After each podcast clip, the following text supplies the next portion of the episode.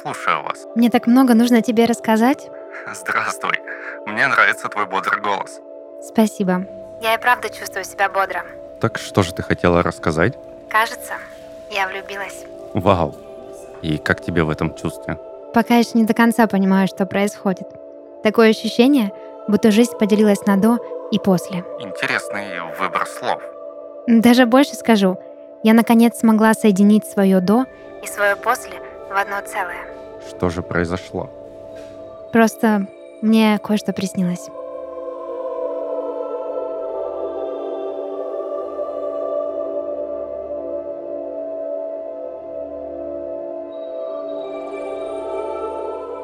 Иногда по ночам я думаю, где сейчас моя голова? Что она видит в данную секунду? О чем думает? Быть может, ее веки содрогаются от слез, а рот расплывается в улыбке. Осознает ли она, что осталась без тела? И осознает ли тело, что его лишили головы?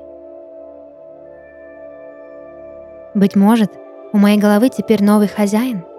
Очередной извращенец держит ее как золотую рыбку в аквариуме, а пока никто не видит, достает и делает всякое. Или что еще хуже, какой-то безумец взял и надел мою голову словно свою, и теперь выдает себя за меня.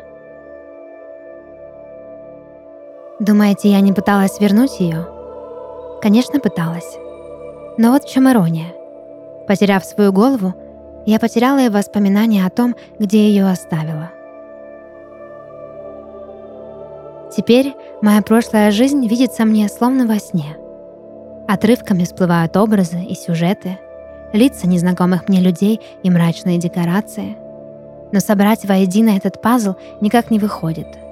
Все самое важное осталось в ней, в отражении глаз и глубинах подсознания.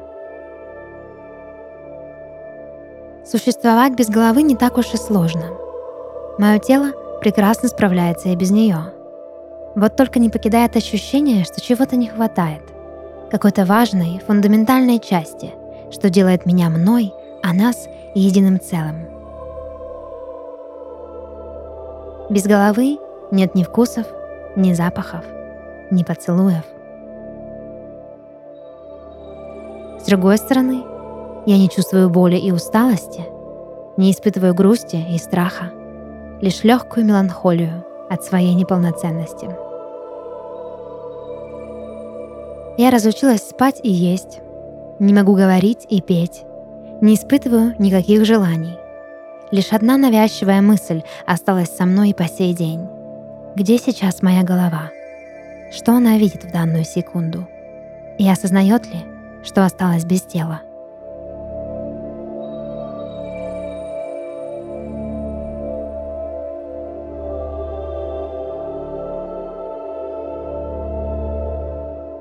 Интересно, где сейчас мое тело?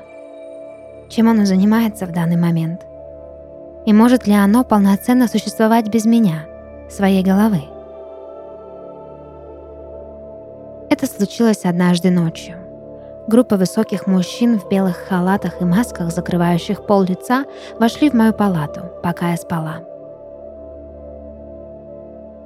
Один из них ловко, почти автоматически вколол прозрачную голубоватую жидкость в катетер, что крепился к моей вене. Обжигающий холодный поток медленно разливался по моим жилам, пока санитары перекладывали мое обмякшее, неспособное сопротивляться тело на носилки. Под шум колес и похрустывание кафельных плит я плыла по коридору, любуясь, как причудливо мигают старые больничные лампы на обветшалом потолке. Казалось, коридор никогда не закончится. Веки мои тяжелели и предательски закрывались. Тело теряло контроль над своими мышцами, костями и сухожилиями. Мысли вытекали через ушные раковины и лужами разливались по полу. Кажется, то была операционная. По крайней мере, антураж комнаты, куда меня привезли санитары в белых халатах, выглядел именно так. Посередине уже стоял подготовленный к операции стол, накрытый белой простыней и клеенкой. Огромный прожектор прямо над кушеткой включен не был. По разным углам комнаты разбрелись медсестры.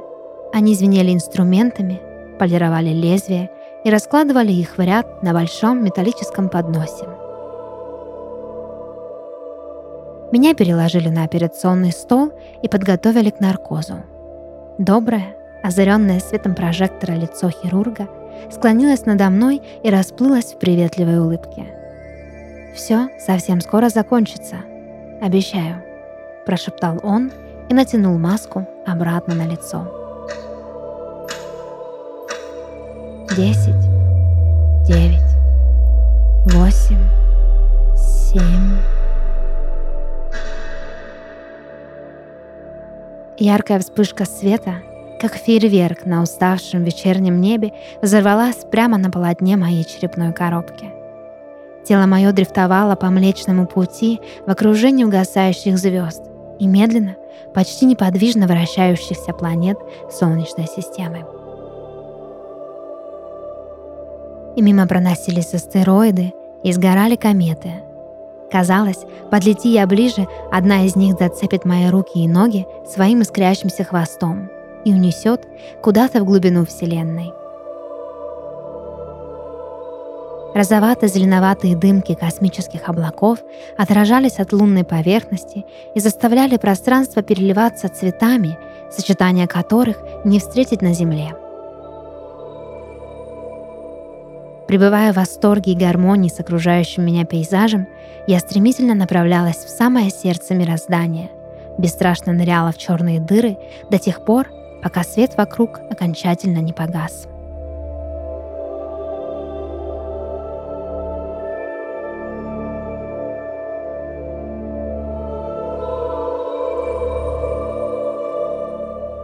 Очнулись мы уже по отдельности – я и мое тело лежали в паре метров друг от друга. Я на столе, накрытой большой стеклянной колбой, а тело на той же кушетке, на которой еще недавно я спала, совершенно не подозревая о своей судьбе. Видеть себя со стороны было странно и непривычно. Осознавать себя без такой важной части, как тело, было еще непривычнее – Зачем кому-то понадобилось разлучить нас? И могла ли я представить, что можно тосковать по кому-то так сильно, как я тосковала по себе, своим рукам, ногам, животу и плечам? Вот оно, нераздельное целое. Самое важное и самое ценное, что у меня было. А теперь мы существуем врозь, и я чувствую, как где-то в полумраке больничной палаты болит и страдает мое, оторванное от сознания сердце.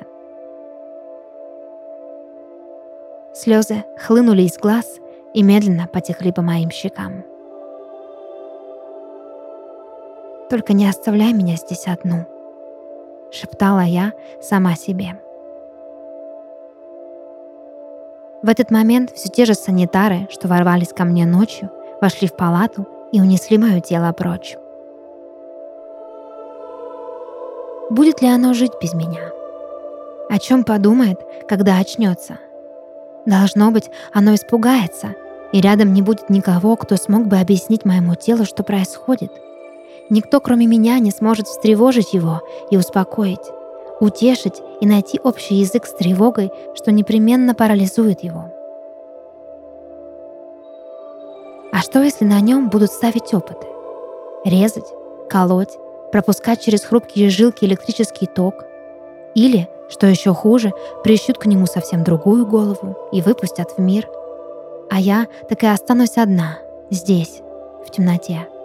Или стану хозяйкой чужого, нелюбимого мною тела. Все эти мысли кружились во мне, пока я навзрыд плакала в своей стеклянной колбе, в опустевшей мрачной палате.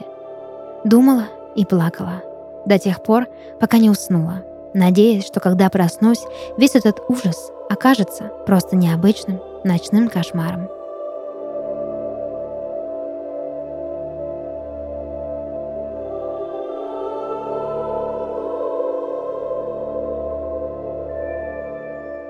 Я очнулась на больничной койке в хорошо освещенной комнате, в которой толпилось несколько мужчин в белых халатах. Они возбужденно спорили и пялились на меня, словно я какая-то диковина. Пошевелиться я не смогла, ведь руки и ноги мои были привязаны к перилам кровати толстыми кожаными ремнями. Отчаянно напрягала я мышцы, пытаясь вырваться из оков. Но все, что мне удавалось, слегка приподняться в койке под лязгание металлических застежек на моих запястьях, а затем снова рухнуть на твердую поверхность подушки. Где находилась моя голова, я не знала. Казалось, что без нее для людей в халатах я представляю куда больше интерес. Прикоснуться ко мне они не осмелились. Вместо этого изумленно пялились на мои попытки освободиться и тараторили что-то, используя непонятные мне термины. Оказывается, осознавать что-то без головы очень трудно, как и бороться за свое спасение. Рядом с моей койкой уже стоял небольшой столик, на котором в несколько рядов суетливая медсестра разложила разные предметы. Были ли они инструментами пыток, я не знала. Один из белых халатов подошел к столу с инструментами, вытянул руки вперед и позволил ассистентке натянуть на них белые резиновые перчатки. Другой уже подходил ко мне со шприцом, наполненным прозрачной жидкостью и пока еще двое других прижимали мои ноги и плечи к койке, вколол ее мне и замер в ожидании. Вскоре я, кажется, расслабилась. Спать без головы невозможно. Поэтому, не в силах пошевелиться под действием прозрачной жидкости, я размышляла. Где сейчас моя голова? Что она видит в данную секунду? О чем думает? И удастся ли нам когда-нибудь снова обрести друг друга?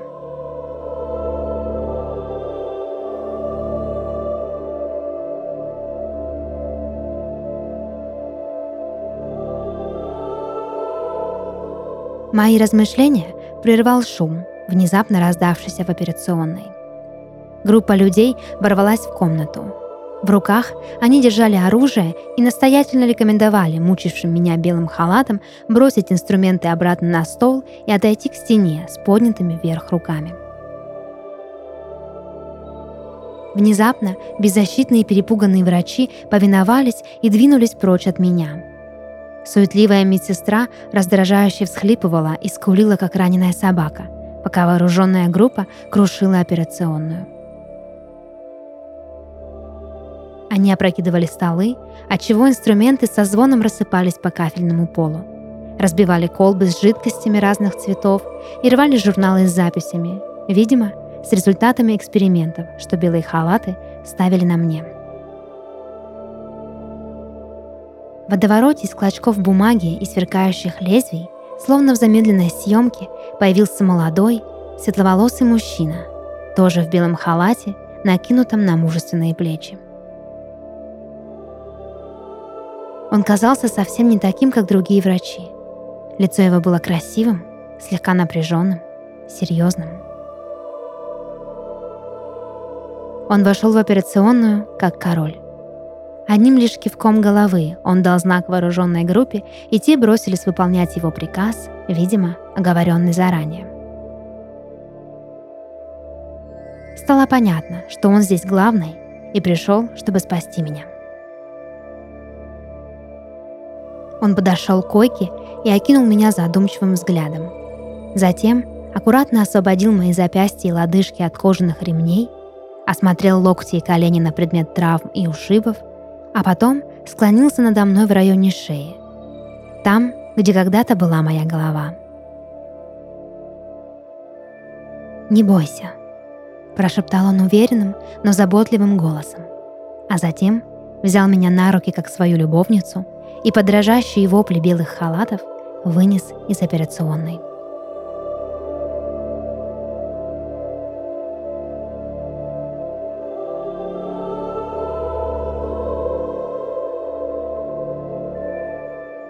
Я проснулась от тихого, но отчетливого стука. Чьи-то тонкие длинные пальцы стучали по стеклу моей колбы. Открыв глаза, я увидела перед собой молодого мужчину. Лицо его было добрым и спокойным. Он внимательно посмотрел на меня и слегка улыбнулся. От растерянности я не знала, что делать, поэтому тревожно забегала глазами, пытаясь осмотреть его фигуру и комнату, в которой он находился. На больничной койке лежало мое тело. Мужчина бросил на него свой взгляд, а затем снова посмотрел на меня и одобрительно кивнул, словно убеждая меня, что все, что я вижу, правда. Спустя несколько мгновений он поднял колбу, в которой я сидела как в темнице, и волна спертого больничного воздуха ударила мне в лицо. Затем он наклонился ближе и заглянул в мои встревоженные глаза. В выражении его лица читалась уверенность и спокойствие. Своей нежной рукой он прикоснулся к моей щеке и заправил прядь волос мне за ухо. От радости, что переполняло меня, на моих глазах снова блеснули слезы.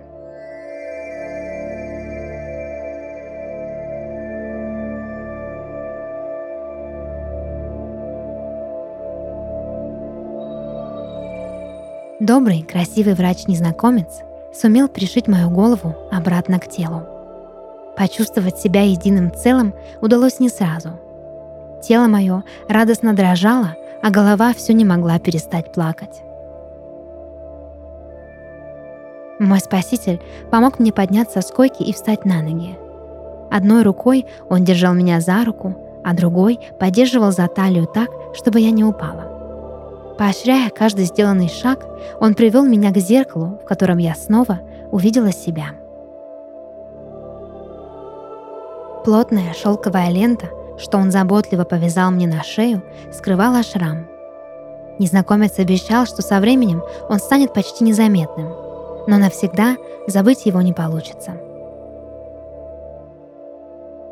Повернув голову, я заглянула ему в глаза — и впервые за долгое время смогла что-то произнести. «Спасибо», — прохрипела я, а после он, конечно же, поцеловал меня. А как иначе? Ведь нельзя не влюбиться в того, кто помог тебе снова стать цельной, снова ощутить себя собой.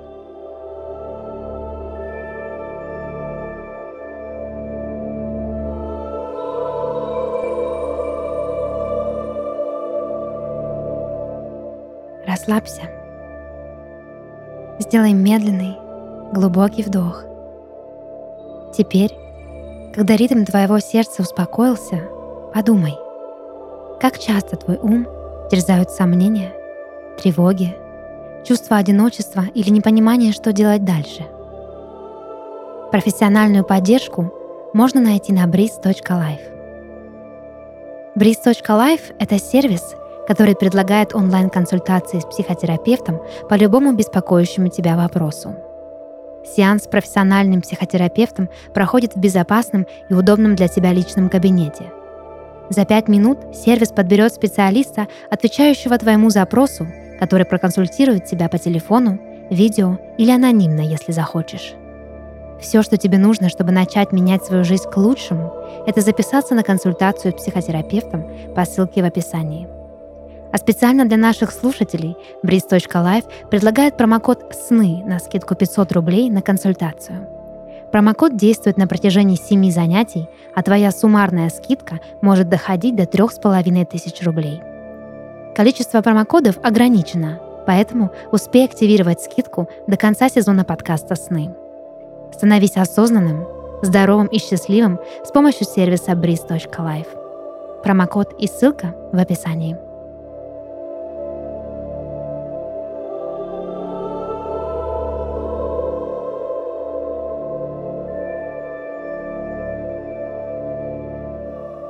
Это подкаст «Сны» и его ведущая Дарья Харченко. Сегодня я читала рассказ, написанный на основе сна нашей слушательницы Светланы Зиминой из города Самара. Если вы хотите, чтобы ваш сон прозвучал в подкасте, присылайте его к нам на почту. Ссылка в описании. До новых встреч и сладких снов!